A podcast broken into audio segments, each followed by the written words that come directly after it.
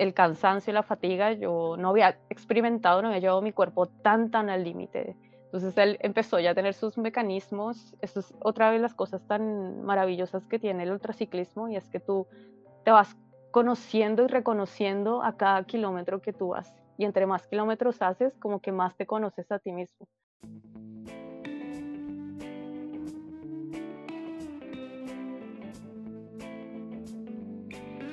Muy buenos días, mi nombre es Borja Gascón y os doy la bienvenida a un nuevo episodio del podcast Ciclofactoría Construyendo Ultraciclismo. La entrevista que vais a escuchar ahora es una de esas entrevistas que seguramente os pongáis más de una y más de dos veces, porque la hora entera de conversación con Paola ha sido una auténtica masterclass. Paola no había hecho ciclismo nunca, más allá de moverse por la ciudad en bici y cuando escuchó que existía esta disciplina y escuchó las historias de aventuras que se dan en las carreras, decidió que era lo que quería hacer.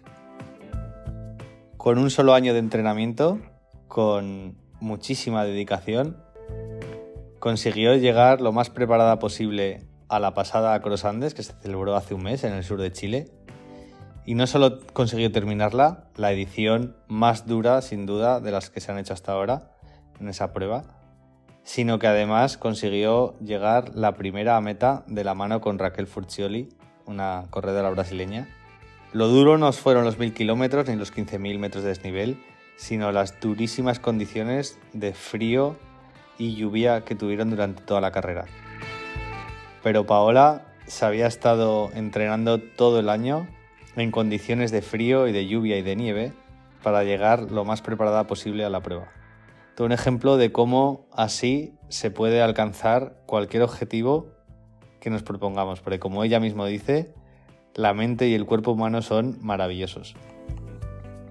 Estamos cerquita de terminar este 2023 y para celebrarlo vamos a hacer un sorteo entre todos los suscriptores premium del programa, tanto en iVoox como en Spotify, de un montón de material. Así que atentos al próximo episodio pues eh, en él revelaremos quiénes son los ganadores. No va a haber solo un ganador, va a haber varios y es que vamos a sortear unos cuantos paquetes de nuestro café Fausto Coffee, el café que vendemos en Ciclofactoría, tostado por Café San Jorge. Vamos a sortear material de Rafa, vamos a sortear material de Tailfin, de Geosmina, eh, luces, así que, que atentos al próximo episodio y también atentos al canal de Telegram, porque ahí anunciaremos exactamente la fecha en la que organicemos el, sorteo. Y también ahí siempre publicamos los vídeos de cómo se hacen los sorteos.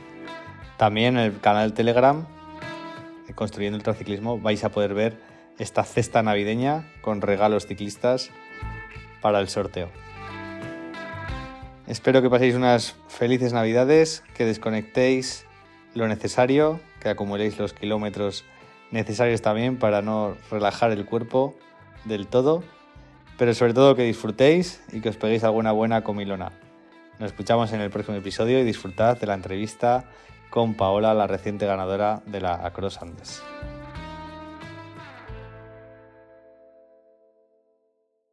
Hola Pau, buenos días, ¿cómo estás? Bienvenida al podcast. Hola Borja, buena tarde desde aquí, desde Santiago. Eres eh, colombiana afincada en Chile, si no me equivoco, ¿no? Sí, yo soy. Y vivo acá en Santiago de Chile hace ya siete años. Ah, bueno, ya, muy bien. ¿Y qué es lo que te trajo a Chile? ¿La bici? Empecé a montar bicicleta aquí, curiosamente, siendo colombiana, yo empecé a hacer ciclismo hace dos años apenas. ¿Solo? ¿Hace dos años? Sí, qué vergüenza.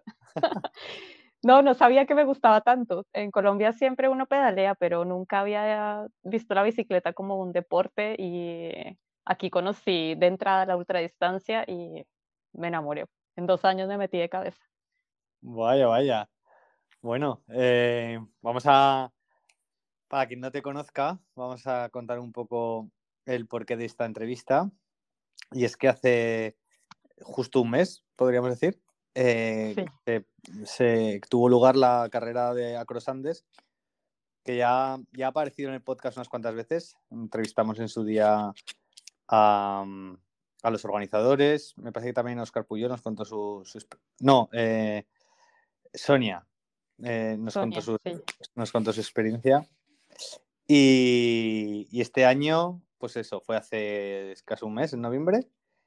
Y tú eh, fuiste la primera junto con, la brasileña Raquel Farcioli, que llegasteis, si no me equivoco, de la mano. Sí, cruzamos la meta juntas en primer lugar. Qué bueno, qué bueno, qué bueno. Y me dices que solo llevas dos años pedaleando. ¿Y cómo, se consigue eso? ¿Ya eras deportista, de deportista de élite o qué, o, qué has hecho para, para mejorar? No, mira, yo, yo no soy deportista, pero siempre me he movido en bicicleta. Hace dos años empecé a, que compré mi bicicleta y empecé a entrenar ciclismo y empecé a entrenar ultradistancia, pero antes de eso eh, yo hacía danza antes en la universidad, digamos que ahí ya tengo una base aeróbica y siempre hice entrenamiento de fuerza en gimnasio, siempre, como costumbre, hábito de vida. Así que al tomar la bicicleta fue como enamorarme de la montaña y, ver que me gustaba, que lo disfrutaba, que tal vez era buena en ello y decidí seguir y seguir y escalar, escalar, porque la montaña es lo único como que me gusta.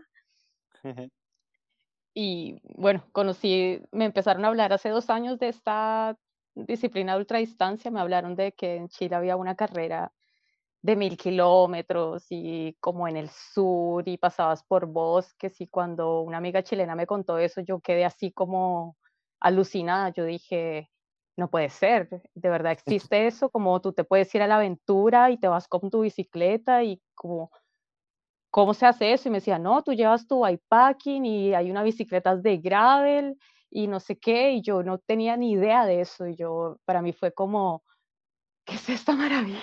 Yo, wow, yo quiero esto, yo quiero irme a la aventura. Qué bueno. Y dicho y hecho, y, ya tenías bici de gravel? ¿Te la compraste para preparar la carrera o cómo fue? Mira, yo no había hecho gravel, no había hecho carretera, no había hecho nada, o sea, yo me desplazaba en bicicleta.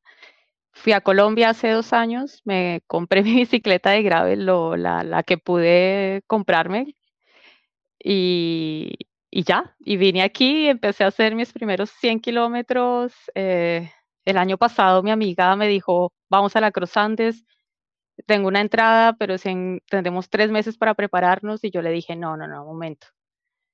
Eh, yo en tres meses no voy a preparar una carrera de, de mil kilómetros, le dije, yo necesito mínimo un año. Y así está, que me tomé todo el 2023 para, para prepararme escuchando tu podcast de ultraciclismo. Sí. tu podcast fue parte importante de eso. Cuando mi amiga me sembró esa idea, yo empecé a buscar información sobre ultraciclismo, a leer, a escuchar podcast. El tuyo fue el primero que me apareció y yo me lo he escuchado todo y me he hasta repetido varias entrevistas.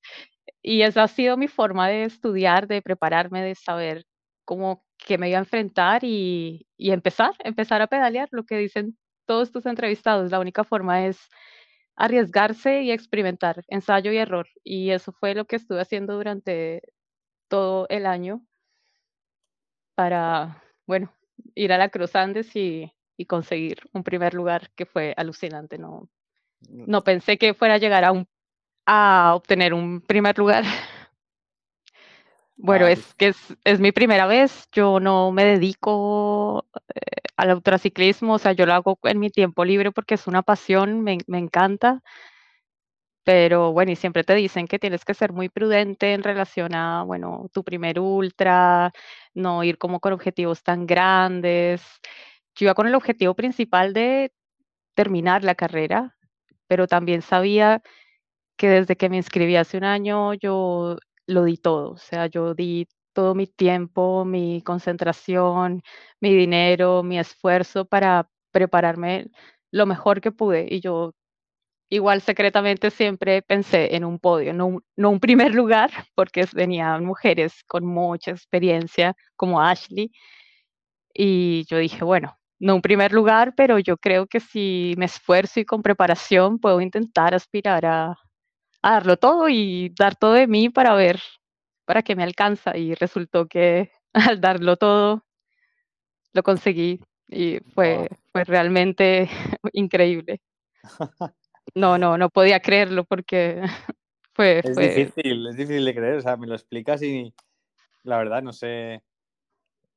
O sea, si vienes de hacer maratones corriendo, ultra trails o así, y pues no sé, puedo quizás entenderlo, pero siendo que no habías cogido una bicicleta nunca, que es verdad que eres deportista, pero, pero ser deportista y ser ciclista son dos cosas que no tienen por qué darse siempre muy bien.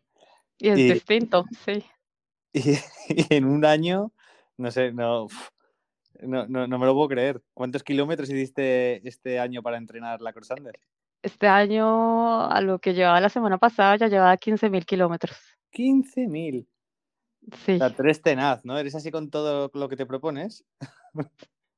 Sí. Soy, eh, como dicen ustedes, eh, cabeza dura. Cuando quiero, cuando quiero hacer algo, lo hago, entrego todo de mí. O si no, no lo hago.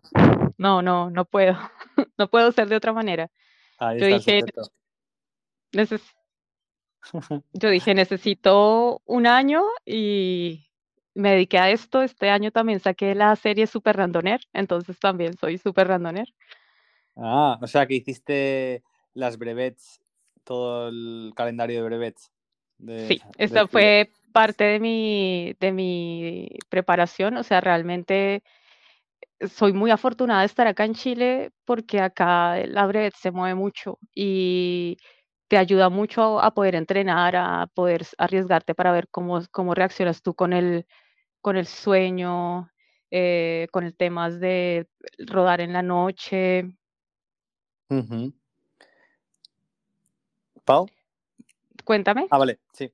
Y claro, ¿y cómo te viste? O sea, al final en una la brevet más larga que habías hecho, ¿cuánto, ¿cuántos fueron? ¿Llegaste a hacer una de mil kilómetros o no? No, no, porque justo este año era la París-Brest.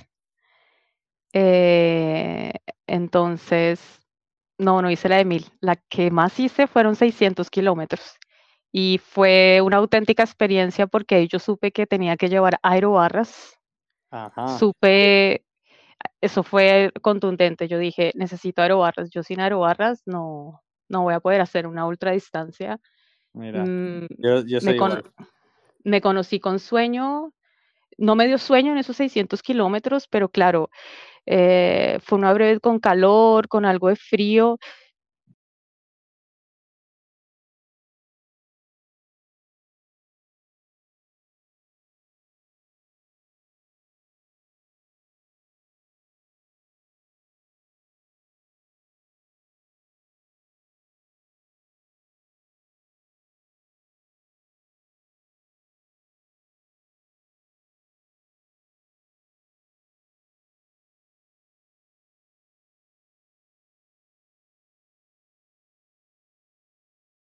Me recosté como 40 minutos, no tuve problemas con el sueño.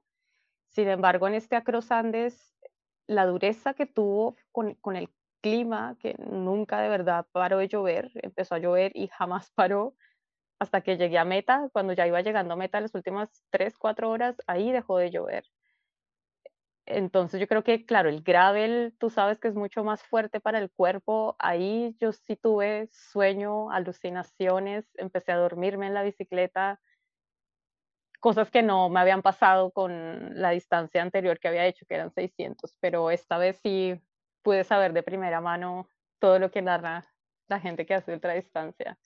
Y, y es muy interesante porque ya sé cuáles son los signos de alerta que da mi cuerpo, ya sé cuáles son como mis ciertos límites en ese sentido, pero este Across Andes dejó mucho aprendizaje y fue realmente muy duro para el cuerpo. Casi que, el, según tengo entendido, el, casi el 40% abandonó de los participantes.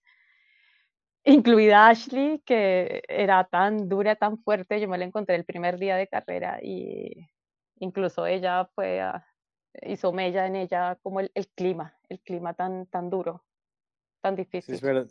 Se han visto imágenes del año pasado que fue Ulrich, uno de los mejores del mundo en esta disciplina, sí. que, que, la ganó también, se vio que, que el clima allí no era el mejor, de mucho frío y barro, pero este año fue incluso peor. Eh, ponos en situación, ¿dónde, dónde tiene lugar la Cross Andes? Y ah, supongo que ahí es, está entrando el verano ahora, ¿no? No es invierno. Mira, estamos a finales de primavera, pero este año el, invierno el, ha cambiado mucho el clima. Yo sé que yo no conocía la Patagonia, nunca había ido para allá, pero vivo hace mucho tiempo acá y generalmente a estas alturas del año ya hay mucho, mucho calor, pero una semana antes de Across Andes hacía mucho frío, llovía mucho, entonces yo dije ahí, no, si esto va a ser así, la Patagonia va a estar el doble de frío, así que yo hice caso de ser muy precavida y de tenerle mucho respeto a la montaña y llevé todo mis, mi ropa técnica para invierno y para lluvia. Porque Qué dije, bien. realmente eso me salvó porque yo pude aguantar porque tenía todo para, para hacerlo igual. Se pasó mucho frío, mucho frío, era muy difícil, ni siquiera pude poner música en el celular porque todo el tiempo estaba todo muy mojado y arriesgarse a sacarte los guantes y todo, así que estuve 84 horas conmigo misma. Bueno, joder, pues supongo que eh, ser filósofa te, te, ayudará en estos casos, ¿no? De... Sabes que sí, sabes que sí. Mm, realmente yo no escucho mucha música ni nada, siempre estoy como pensando y pensándome y Tuviste fue, fue 84 horas y media para pensar. Sí, sí, 84 horas y media para pensarme el mundo completo. Entre ¿Sacaste las... alguna teoría que, que, nos pueda alumbrar a la humanidad? Oh, que todo el mundo tiene que ir a hacer deportes de aventura Sí, y ¿no? ultradistancia. Definitivamente necesitamos un poco más de eso para ser más felices y más humanos. Qué bueno, me encanta ese consejo. ¿Y qué, qué temperaturas se alcanzaron? Mira, partimos el domingo a las 6 de la mañana, habían como alrededor de 6, 7 grados, muy frío igual, mucho viento, el viento era un viento helado, patagónico. Me encantó ese viento tan frío. A mí en realidad el frío y la lluvia me gustan mucho, pero se sufre, se sufre mucho, pero te digo que, que me, me, son gratos, me, me, los admiro, me parecen bellos. O sea que eh, durante, durante tu entrenamiento, durante el año, eh, los días de lluvia y viento y mucho frío, ¿no dejaste de salir a la calle con la bici? No, yo estaba allá arriba de la montaña, incluso con nieve y todo. Sí. Wow, qué tenaz. Sí, entrené todo el, el, el invierno aquí. Generalmente yo viajo a mi país en invierno porque igual es complicado y hay que tener mucha ropa técnica, pero como sabía que iba para la Patagonia, yo dije, bueno, hay que entrenar aquí, irse a la montaña y ir probando, ir comprando a través de todo el año como, bueno, el plumas, para la lluvia, cubre calzados, qué te sirve, qué no te sirve. Muchas veces aguanté mucho frío en las manos o los pies o tuve como eh, especies de principios de neumonía a veces por algunas rodadas que, que, que, que me fui un poco lejos en, en la montaña, pero, oh. pero valió la pena porque eso, eso es la idea del ultraciclismo, ir y la única forma de conocerte y de saber qué tanto puedes o qué te sirve o qué no te sirve es probando. Así que yo me dediqué a, a eso, a probar, a escuchar, a, a todas las personas sus experiencias, a ir y probar, a probarlo en mi cuerpo, a pedalear así horas, muchas horas en la noche, con lluvia, con frío, con nieve, con hambre. Y bueno, fue un buen entrenamiento, fue, fue maravilloso. Es maravillosa la montaña a pesar de lo dura que puede ser a veces. Y, y me sirvió mucho porque la Patagonia había momentos en unas cuestas con la lluvia y el viento patagónico que, no sé, te marcaba el ciclocomputador eh, un grado, cero grados, y, pero bajando, bajando con el golpe de viento más la lluvia, tú sentías que tu pecho se helaba, que todo, que no ibas a poder seguir. Era, era bien difícil, ahí uno tenía que cogerse de toda la mente y decir, bueno, para esto entrené y yo aquí sigo para adelante como sea y empezar a calmar, a calmar el cuerpo porque te empieza a dar signos. Yo, una de las cosas eh, que más me llamó la atención de mi cuerpo fue que cuando ya tenía mucho sueño estaba llegando como a un, a un punto de no retorno de resistencia, empezaba a escuchar eh, sirenas como de, de, ambulancias en mi cabeza. Así, pero muy, muy alto, muy alto, así, uy, uy, y no paraban de sonar. y yo ahí decía, oh". ¿A qué se debe eso? No sé. Mira, nunca... Yo creo que entre la privación de sueño, haciendo mis cálculos, yo dormí en total en las 84 horas, 6 horas 40 más o menos en total. Wow. Y bajo la lluvia, eh, el viento, el, el, llegar a un lugar, secar ropa, tratar de comer rápido, vuelva, vístase, salga así, el cansancio y la fatiga, yo no había experimentado, no había llevado mi cuerpo tan, tan al límite. Entonces él empezó ya a tener sus mecanismos. Eso es otra vez las cosas tan maravillosas que tiene el ultraciclismo y es que tú te vas conociendo y reconociendo a cada kilómetro que tú vas. Y entre más kilómetros haces, como que más te conoces a ti mismo. Es increíble y entre más lugares y más climas conoces, es como que vas conociendo otras porciones de ti que serían imposibles de otra manera, porque cómo más tienes que ponerte en, situación para hacerlo. Y, una de esas fue así, cuando mi cuerpo ya estaba muy mal, escuchaba sirenas y no paraban, y ahí yo sabía, bueno, me ponía metas, tengo que llegar al siguiente punto que a 30, 40 kilómetros, le decía a mi cuerpo 30, 40 kilómetros más, llegamos, nos secamos, comemos algo, descansamos un poco, seguimos, aguanta y así. Y dicho y hecho, yo llegaba, tenía que descansar un poco, y estaba muy, bueno, tú sabes cómo, cómo empieza a estar el cuerpo en una ultra distancia, imagínate lleno de agua todo el tiempo con mucha lluvia. Es... Uf, pero y ahí no, no hubo momentos en que te sentiste miserable, toda empapada, mojada hasta los huesos, sola, eh, pasando frío, con sirenas en la cabeza. ¿Nunca, ¿Nunca se te pasó la idea de, abandonar? ¿Era tan fuerte el sueño que tenías de terminarla, toda la, toda la energía que le habías puesto durante todo el año, que eso te, hacía continuar? ¿Cómo, ¿Cómo, era? Mira, sí, yo desde que me inscribí, pasé, yo dije, bueno, acá hay dos formas que yo me retire la carrera, que la bicicleta se parta en dos o que a mí me saquen en ambulancia, pero no hay otra forma. Porque no, o sea, es algo que, que preparé con tanto cariño, que el proceso conocí tanta gente que me ayudó, que me enseñó. Eh, yo no sabía mucho de ciclismo, aún todavía no tengo mucha técnica, ni, ni sé mucho, ni, ni de mecánica, ni de nada, pero durante todo este año aprendí tanto de mucha gente que llegó a mi vida y, sacó lo mejor de mí que yo dije, bueno, por muy sola que esté aguantándome este frío, uno nunca, un ultraciclista creo que nunca pedalea solo, es imposible eso. Siempre está como en todas las personas que nos acompañaron en nuestro proceso.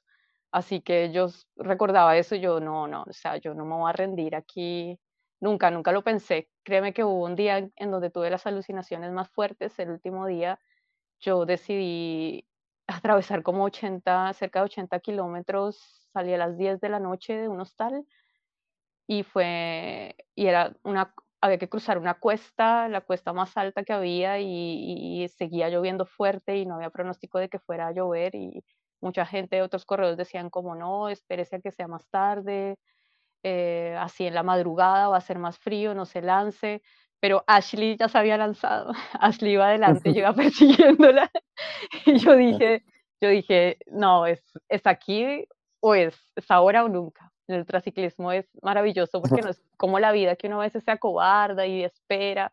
en el ultraciclismo es como que tú tomas la decisión y es ahora o nunca. Así que yo me lancé. Finalmente terminé cruzándola porque ella se había lanzado mucho, muchas horas antes que yo, pero ahí fue donde tuvo que abandonar por hipotermia. O sea, imagínate cómo estaba eso. A ella, de madrugada. De, eh, a ella sí, de, antes de madrugada a ella la habían sacado ya, imagínate, porque ella empezó a subir muy temprano esa cuesta. Yo empecé a, la, eh, tú que ella estaba subiendo como a 8 o 9 de la noche, ya, ya estaba subiéndola y yo todavía estaba en el hostal y no, preparándome apenas para salir. Así ¿Y cuánto era el, el, puerto, la montaña? ¿Cuánto de largo era y a cuánta altitud subían? No era muy alta, se subía a los mil y tanto, pero el viento patagónico con la lluvia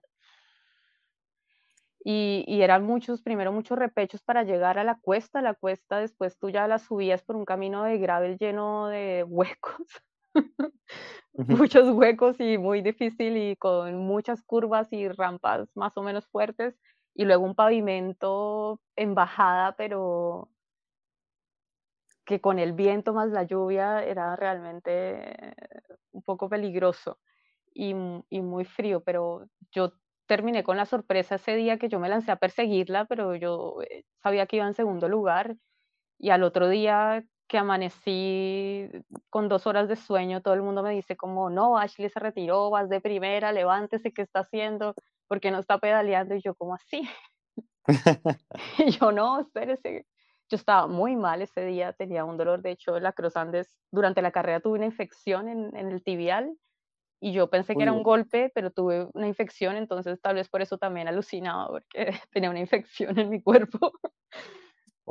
Pero no lo supe. Que no pudiste curar, no pudiste curar hasta que llegaste a meta.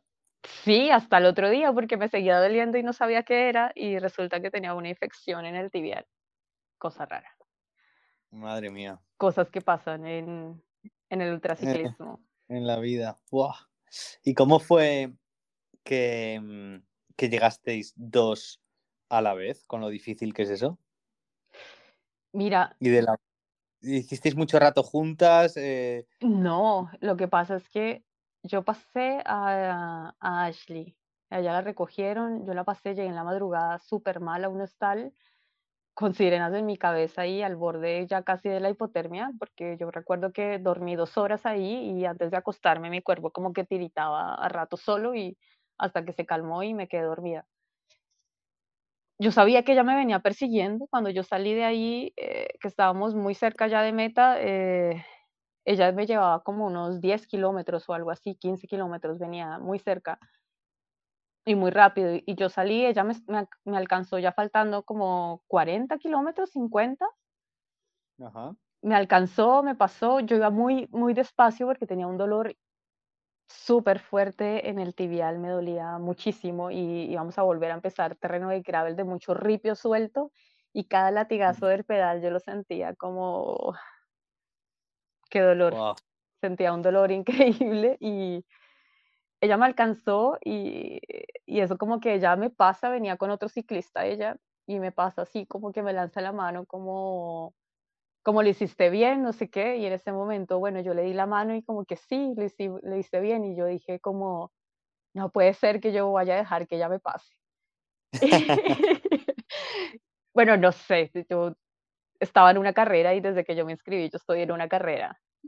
Sí, sí, sí, sí. No importa que sea mi primera vez o algo, pero es divertido porque es eso, ¿no? La, la ultradistancia para nosotros todos los amateurs, como tienes una carrera para ir a jugar, a hacer, eh, a tener aventuras, a competir con gente, es maravilloso esa, esa dinámica. Y yo la vi que ya me pasó porque yo dije, ella cree que yo voy lento porque estoy de, muy débil y ya no tengo más, pero como yo había ido tan cuidándome, entonces antes de que ella me alcanzara, yo iba a un ritmo muy, muy cadencioso, muy tranquilo, yo no iba dándolo todo.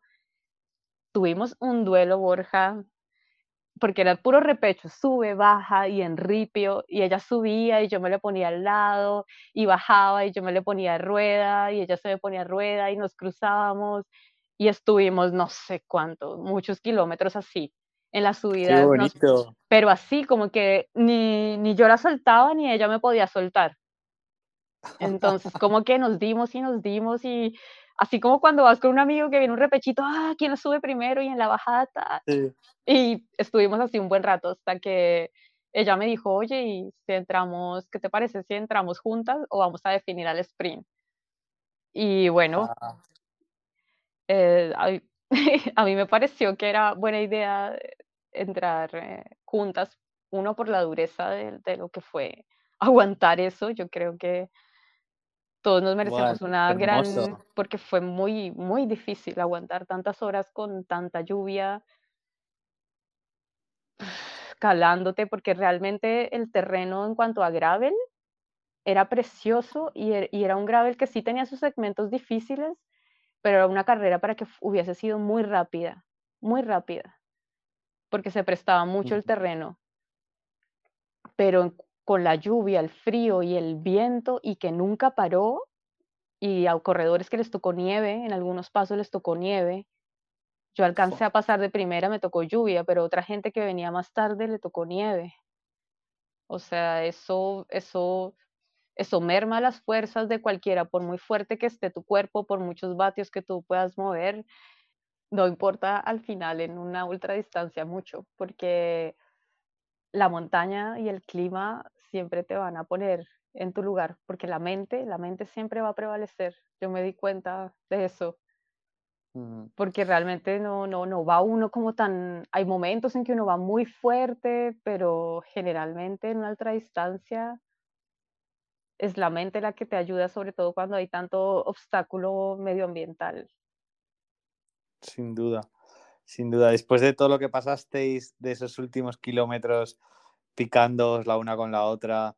Me parece muy bonito que decidierais entrar de la mano, porque sí que pues es una competición, pero también es, al final es una aventura, ¿no? Y ya llegasteis al final de la aventura y el gesto de, de, ¿no? de amistad, de lo hemos conseguido y lo hemos dado todo y ahora estamos llegando a meta primeras, me parece hermoso que, que llegarais juntas de la mano.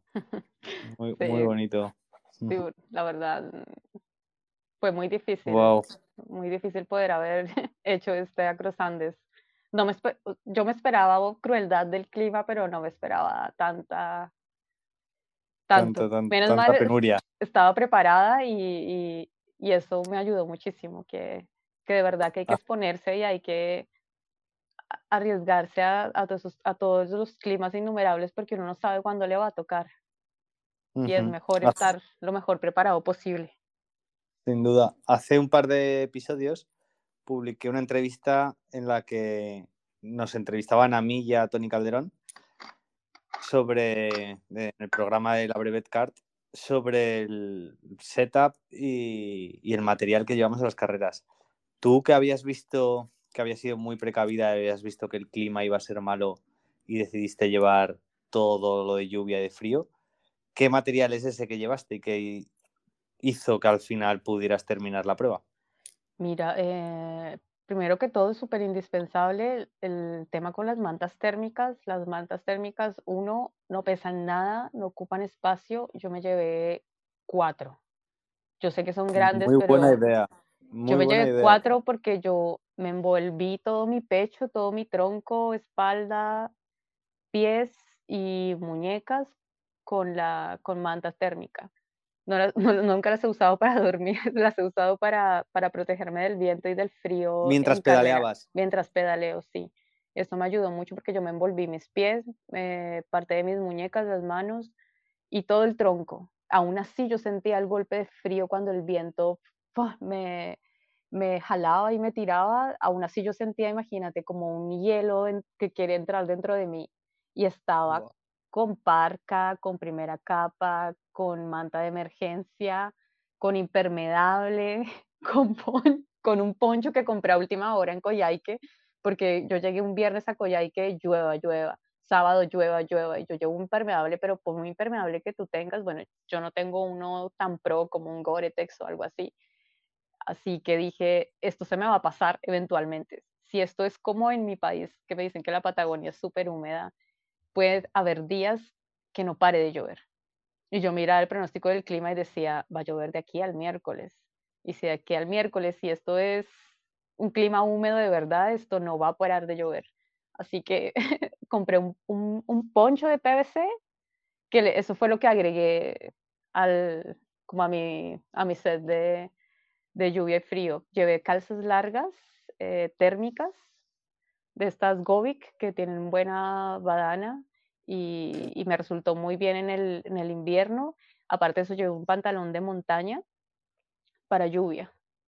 Porque me, me imagino que no te lo quitarías. Me lo quité como a las últimas cuatro horas de la carrera porque ya estaba medio lloviznando y ya estaba cerca para poder estar más cómoda. Fue el único momento en que me lo quité. Todo el tiempo con el pantalón, con chaqueta, con otra chaqueta debajo, con plumas, con doble cubre calzado, con guantes. No, eh, más eh, todo el outfit de, toda la gente que corrió la Cross antes de este año, de verdad que...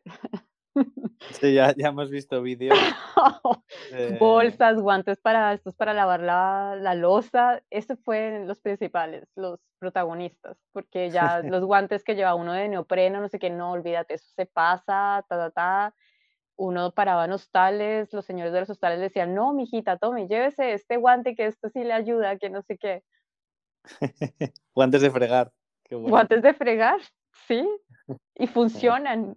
Y tú te los aíslas en la muñeca con ese papel transparente de envolver los alimentos y los mismos las zapatillas. Y bien. Eso te iba a preguntar. Eso te iba a preguntar porque los pies es una, parte que se enfría muchísimo y, y, y no hay quien se quite ese frío de encima de los pies. ¿Tú cómo ibas protegida? Eh, ¿Llevabas calcetín de neopreno, calcetín gordo, eh, cubrebotas? ¿Qué es lo que llevabas? Mira, yo llevé unas, unos calcetines normales, pero me había cubierto en ese papel eh, transparente de envolver los alimentos, no sé cómo le llaman en España. Sí, papel, papel film, creo que le decimos. Film, Me envolví los pies en eso, me puse un cubre calzado eh, un cubre calzado térmico y encima otro cubre, eh, cubre calzado de látex. Wow. De látex. Ese, ese me ayudó mucho, aún así igual se filtraba, o sea, el agua siempre encuentra, encuentra la forma de filtrarse. Eso fue otra cosa que dañó mucho como la planeación de casi todos los, los participantes, porque yo no tenía, por ejemplo, planificado parar tanto y cada ciertos kilómetros tenía que parar en algún hostal para hacer todo el proceso de sacarme la ropa, ponerla a secar en estufa, poner las zapatillas en estufa. De hecho, hasta se quemaron un poquito las pobres zapatillas de tantas. Ya, hay que tener cuidado, sí. de tantas estufas que, por las cuales estuvo andando a través de la Patagonia. Vuelva, ponte toda esa ropa sucia, pero ya seca, pero sucia, encima, todo eso, volverte a poner, quedar como un Papá Noel y nuevamente volver a salir.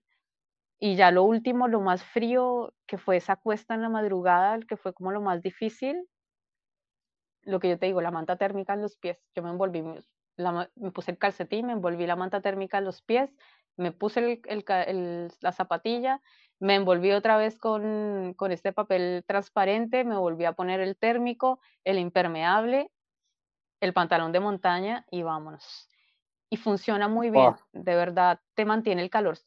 te vas a mojar, te va a entrar algo de agua, pero la manta térmica, eso es su, función principal, mantener el, calor del cuerpo. Así que eso ayuda, realmente ayuda muchísimo, porque si bien sientes frío, no estás a ese borde de frío que todos sabemos que ya es como insoportable y, muy doloroso. No, sientes frío, pero puedes, puedes dar más. yo eso lo, lo, hice una vez, lo de envolverme en manta térmica, bajando el Teide en Tenerife, y, ayuda mucho porque tu, tu, calor corporal, que en ese momento no es muy alto, pero siempre estás a 30 y pico, algo grados, lo mantiene y, también te aísla un poco el viento. Esa es muy buena idea, la de llevar cuatro mantas térmicas, no sé si cuatro o, pero bueno, yo exageré, me sobraron dos, me sobró una y media. pero pero dos siempre encima, esa es, una, es un muy buen consejo, sí. Mm. Sí, sí. Eh, La, la verdad funciona mucho, yo lo, lo he probado. Aquí una breve que, que nos tocó hacer la playa en lluvia, bajo la lluvia y con mucho frío en invierno, en pleno invierno, en julio. Y la, la manta térmica funcionó, funcionó muy bien para el pecho. Mira, yo no tuve problema con, nunca me enfermé, yo pensé que me iba a dar un resfriado increíble de estar ahí 84 horas mojándome pero mira que no. Otra cosa súper clave para estos climas fríos es mantener tu boca cubierta. Ah, para no respirar aire frío, claro. Ese aire tan, tan frío, el aire que sabemos, este tipo de aire invernal, porque de verdad que no había llegado la primavera todavía a la Patagonia. Este, el aire estaba muy, muy frío. Y Y dejar, permitir que ese aire entrara a ti, eso, yo ya había probado eso, porque aquí, eh, bueno, en invierno tenemos montañas cercas donde cae mucha nieve y yo había ido a pedalear allá y ahí fue donde aprendí que no podía respirar eso, que tenía que taparme la nariz. Puedo inhalar normal, pero tengo que mantener la boca, que no entre por la boca ese aire frío. muy buena esa, sí. Y en mucho eso. En, en el bidón de agua, ¿metías agua o metías té para ir calentándote? Sabes que nunca llevé nada caliente, tomaba cosas calientes solamente en, en los hostales que yo paraba, Ajá. pero no, llevaba solo maltodextrina y hidratantes, siempre. O Siempre, sea, o sea, llevaste, llevaste bien de polvos de para bebida. sí, llevaba pastillas hidratantes y llevaba maltodextrina, llevaba varios polvos ya como en cada uno en su bolsita Ah, y, bien. amino, y aminoácidos para cuando de- paraba a descansar y tomaba más hidratantes. Y también llevé mochila de hidratación que eso uno también te ayuda como a mantener algo de calor en la espalda y bueno, que no te vayas a quedar, aunque el clima era tan frío y, y había tanta lluvia, igual tú sabes que siempre hay que hidratarse porque sin hidratación Ya, baja mucho el rendimiento. Así que yo sí. traté de mantenerme, siempre estuve con agua, nunca me faltó, siempre estuve como hidratándome constantemente y comiendo durante la ruta. Esa es la clave. ¿Y qué, qué comías? ¿Llevaste comida para muchas horas o, o sabías que en el camino podías abastecerte y llevabas lo justo de salida?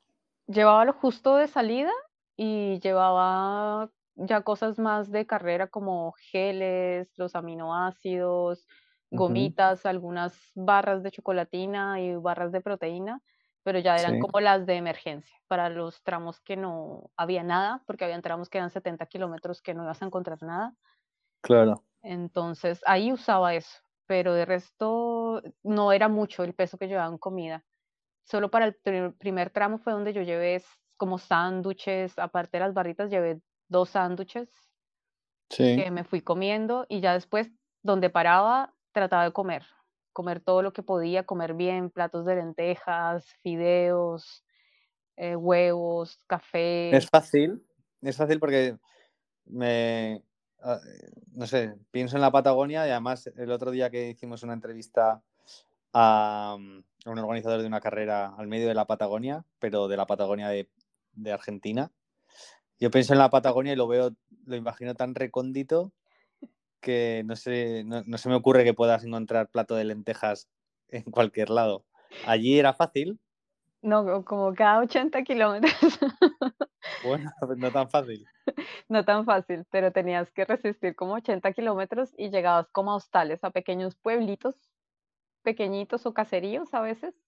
Y digamos que como toda la gente de la región de la Cruz Andes ya había como divulgado que iba a haber una carrera de ultraciclismo y que iban a haber un montón de ciclistas paseándose por acá y había mucha gente que tenía sus hostales, sus casitas pequeñas eh, abiertas para Así, recibirlos.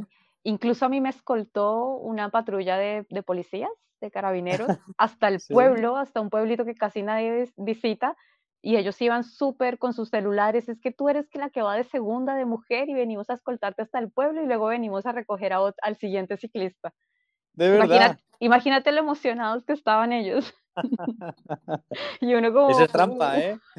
Y yo como, bueno, sí, yo, claro, porque imagínate, me dice, no, voy a seguir la señorita, y yo, bueno, y después yo paro como señor, pero espere, pasó algo, hay algún problema porque me está escoltando una policía, yo auxilio. ¿Qué está pasando acá? Pero no, ellos solo estaban emocionados porque sabían de la carrera y la iban siguiendo. Y estaban felices viendo pasar a los ciclistas. O sea, que la región se vuelca, ¿no? Además, claro. Los hospitalarios que son eh, en Chile, eh, Claro, y nos veían siempre así y créame, todo el mundo, todos los corredores secamos nuestras ropas en estufas muy antiguas, estufa de leña con carbón, y ahí colgábamos como podíamos las cosas para que se secaran y volvíamos para seguir. ¿Y mm, cuánto tiempo hacías estas paradas? ¿Parabas un par de horas o menos? Uy, mira que al principio era un, un par de horas eh, lo que se demoraba más o menos en secarse tu ropa para poder seguir, porque igual yo llevaba dos badanas, dos impermeables, pero todo se terminaba como pasando mucho, así que no, no había otra forma, tenías que parar y darte el tiempo de secar, de secar la ropa. Entonces, yo creo que unas dos o tres horas, más o menos, en cada ¿Y ahí aprovechabas, aprovechabas para echarte alguna siesta o era imposible del frío? Mm, muy poco. Yo paré en... Hubo solo tres lugares que tomé siesta. En los otros lugares solamente como eh, parar, comer, secar y seguir. Eh, solo en tres lugares específicos sí paré y dormí alrededor. Dormía de a dos horas, dos horas, dos horas y media en cada uno. El primer día sí no, no dormí, como que me recosté 40 minuticos y ya, y seguí. Ya el segundo día sí dormí dos horas y media, el tercer día otras dos horitas y el último día también dos horas. Ajá. Pero... Fueron efectivas esas paradas, por lo que veo. Si luego te, te, te, ayudaba a, a, mantener el ritmo. Me ayudaba a mantener un ritmo unas, sí, unos 80, 100 kilómetros más o 200 y bueno, la percepción del tiempo cambia tanto ahí, ya cuando uno está fuera de la carrera se da cuenta cómo, cómo fue, pero si tú me dices se me hizo largo el día, no, era muy raro porque yo empezaba a pedalear en la madrugada y hasta la noche y volvía, me descansaba en un lugar y volvía otra vez en la madrugada, así que todo era muy extraño. Ahí el tiempo como que empieza a fluir distinto. Totalmente, sí, sí, sí, sí. Sí, es como que tú no sabes cuántas horas te quedaste bien en un lado o Uf, falta mucho para que sea mediodía, ¿no? De repente ya son las 6 de la tarde y, mm, y de repente ya son las 8 de la mañana, y, pero tú sigues pedaleando. Y, llega un momento que 24 horas no te parece un día entero, tampoco parece tanto, ¿no? Es como, bueno, 24 mm, horas. No, al final no haces otra cosa que no sea pedalear y comer. Entonces. Exacto. Eh, pedalear, comer, eh, bueno, en este caso era secarse. Sí, claro desvestirse, secarse, volverse a vestir, comer, seguir, pedalear, pedalear, pedalear. Sí, la percepción de las distancias y el tiempo cuando estás en, ese modo es muy diferente a, cuando no estás en, en aventura. Jolín. Y después de, por lo que te escucho, esto ha sido solo el comienzo de, muchas más que van a venir, ¿no? Porque veo que aunque has pasado pues un montón de penas, eh, parece que, estás enganchada a la, sensación que te, ha dejado esta aventura, ¿no? Mira, eh, yo me lo imaginaba así y, y sí, me imaginaba esta aventura así como algo muy fuera de serie y creo que la realidad superó todas mis expectativas. Porque sin, sin caer como en arrogancias o algo así, fue épico. O sea, ver que mi cuerpo pudo hacer algo como eso bajo esas condiciones tan rudas y tan severas fue como, como increíble. O sea, hay que dar gracias todos los días por esos cuerpos y esas mentes que tenemos, porque pareciera que no tiene límites el cuerpo, es increíble. Es, yo quedo fascinada con, con el mundo, con lo que puedo lograr, con lo que puede lograr toda la gente, si de verdad lo quiere hacer, porque mírame a mí, o sea, no, totalmente amateur. y, haber conseguido algo así no, está tan lejos poder acceder o soñar con, podios o soñar con estas grandes carreras del, que ofrece el mundo ahora, que gracias a ti, a tu programa, he conocido como que ya tengo como todo un, un abanico de posibilidades. Y, ah. Y claro, quisiera seguir. Es, es, difícil, es duro, la verdad. El próximo año, entre recuperar fondos de todo lo invertido en una carrera de ultradistancia, bueno. que no es barato. que no es para nada barato. Y la bicicleta también sufrió la bicicleta ya eh, que hacerle varios cambios de componentes y de cosas, sufrió, sufrió bastante, aguantó, resistió, no me falló nunca, pero bueno, tú sabes que es difícil. Pero claro, con la intención siempre de seguir haciendo ultradistancia, ultraciclismo, todo este año será dedicarme de pronto a ir a carreras pequeñas, hacer la Brevet 1000, porque este año hay Brevet 1000, el próximo año, 2024 quiero hacer los mil kilómetros de, la de una breve de acá. Y, y prepararme para el 2025 si tengo algo ambicioso en, entre manos. Uy, ¿que se puede desvelar o, o no? Eh, surgió la idea hace poco, la posibilidad con un amigo que tiene como una casa en España. Sí. Para poder ir a hacer el Basajaun. Buena, pues mira, esa, queda cerquita de donde yo vivo, así que ya avisarás cuando vengas. Oh, está, es un objetivo que estoy como masticando mucho porque yo sé que es con calor, ¿cierto? Mucho calor, sí, sí, sí. sí. Bueno, yo, yo soy malísima para el calor. Entreno en calor, me arriesgo igual, yo igual salgo y pedaleo con 35, con 40 grados pero me, me golpea durísimo. Yo todavía no, todavía mi cuerpo no le haya, no le haya el punto dulce, como con el frío, la lluvia, me va mejor. Mm. Yo pensaba que yo pensaba que a mí no, pero este año también he descubierto que, que con la lluvia eh, pues vas bien abrigado y en cualquier caso te puedes parar y secar y, recuperar. Y lo sobrellevo mejor que con el calor extremo, que yo pensaba que siempre se me había dado bien, pero pedalear tantísimas horas bajo 40 y pico grados, al final ni siquiera una parada te ayuda. O sea, cuando te da un golpe de calor, es muy difícil reponerse de eso. Es verdad. Exacto. Entonces, bueno, ese va a ser como mi, próximo desafío, como, como logro hacer ya para con calor. 2025, sí, yo, yo necesito un año para prepararme. yo escuchaba el podcast que le hiciste al, a Lausi. Sí, a Laura, sí. Y es muy cierto lo que ella decía, de pronto no hay tanta participación femenina, en, en parte porque nosotras somos muy planificadoras. Entonces es como, bueno, yo me la pienso, pero yo necesito tanto tiempo para sentirme segura o con las suficientes herramientas para lanzarme. Que fue lo que prácticamente cuando yo conocí la Cross Andes el año pasado tuve la posibilidad de ir, pero tenía tres meses para prepararme. Yo dije, no, no, mm. así no, no. Y dije, necesito un año y, y nos dedicamos con todo a, lograrlo, a sacarlo adelante. También te digo que quedarse solo un año cuando no se había hecho nada parecido hasta entonces, ni siquiera ser ciclista, eh, a ti te parece algo muy cabal, pero a cualquiera que te escuche va a pensar que estás totalmente loca. Bueno, cualquier persona que me conozca muy bien sabe que yo estoy muy loca. pero... Eso ha quedado demostrado, pero muy tenaz y perseverante también.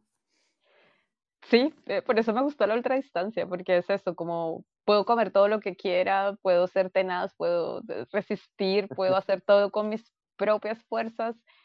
Y yo dije, este, esto es como lo, lo, que me encanta, lo que siempre había buscado para hacer en mi tiempo libre, algo que me retara todo el tiempo y que yo, que me hiciera preguntas y preguntas y, y buscar y buscar respuestas. Y el ultraciclismo para mí es eso, es como buscarme a mí misma, es superarme, es conocer gente maravillosa, lugares maravillosos, es, se aprende tanto, se sufre tanto, pero en la, en la misma medida en que tú sufres, en la misma medida tú recibes tanto para ti como ser humano que, que de verdad que vale la pena todo el sacrificio. Sin duda, sin duda. uf, se me ponen los pelos de punta, ¿eh? escuchándote. La verdad que me halaga mucho que me, hayas dicho que, bueno, ya me lo dijiste cuando me contactaste por privado también, que, que gracias al podcast te habías motivado y habías eh, aprendido y habías eso, encontrado la motivación para entrenar.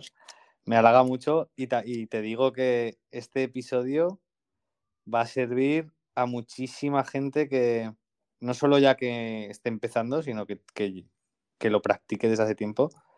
Va a servir mucho, es, me parece es un ejemplo de cómo lo has afrontado, de lo tenaz que eres y, y también creo que va a hacer que mucha gente no se apunte jamás a nada de esto. No, pero ¿cómo? Sí, tienen que hacerlo alguna vez, siempre. Porque estar dispuesta a sufrir tanto no a todo el mundo le apetece, aunque a la mayoría de oyentes del podcast seguramente les atrae la idea.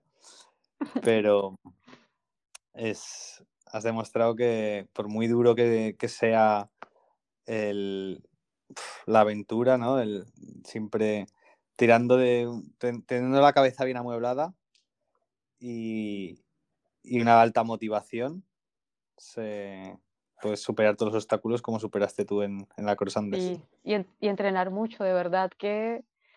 Yo bueno, eso es lo principal, claro. Yo leía que, que, los sueños, los sueños no, no, no es una aspiración que debe estar en el subconsciente o en imágenes bonitas, sino los sueños son tangibles en la medida que tú te levantas cada día y trabajas para ellos, día a día.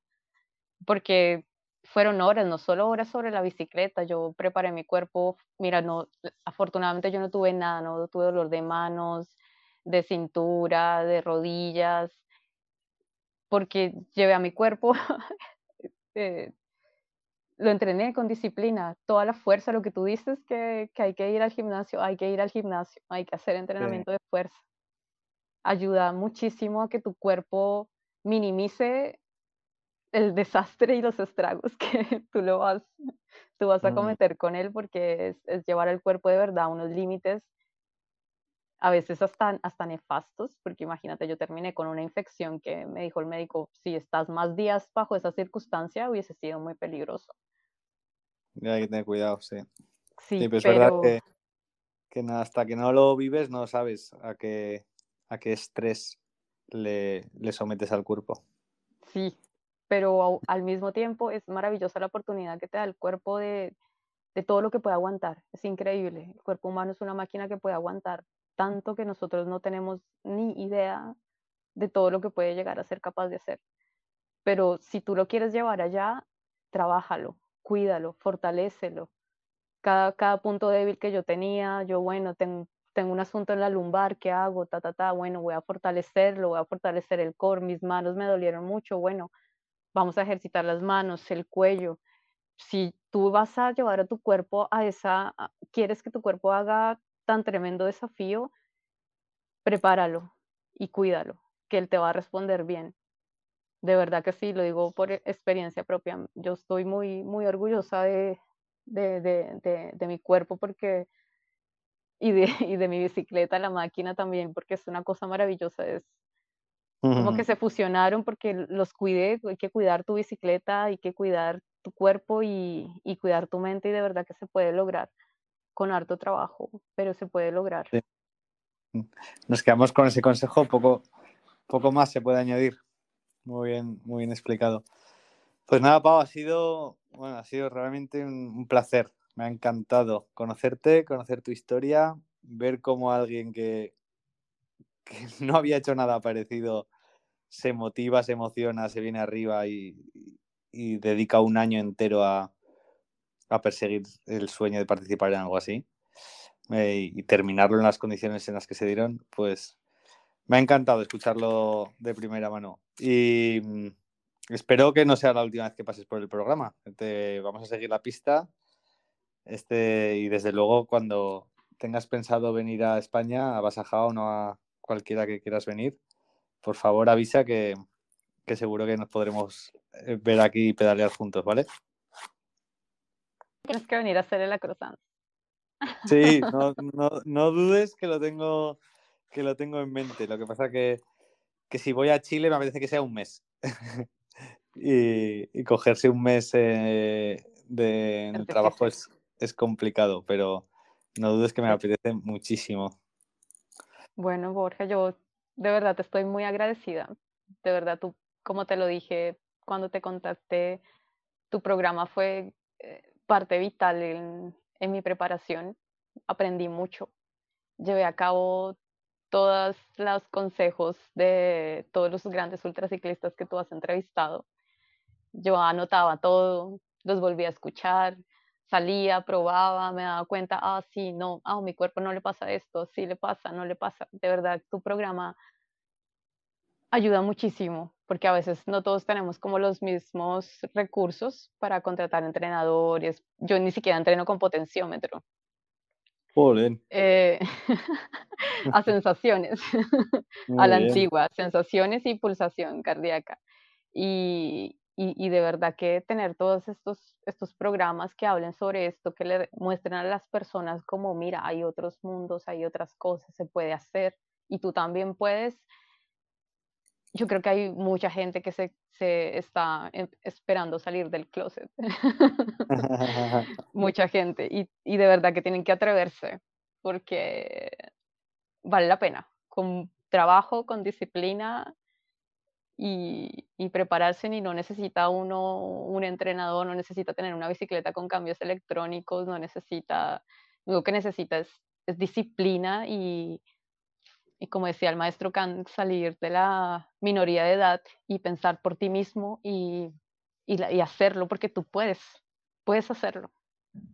Si le dedicas tiempo y estudio, lo puedes hacer. Y vale la pena. Con ese consejo nos quedamos, me ponen los pelos de punta. te, mando, te mando un abrazo muy fuerte y muchas gracias por haber compartido tu experiencia con nosotros. Muchas gracias a ti, de verdad. Espero conocerte algún día, de verdad que sí.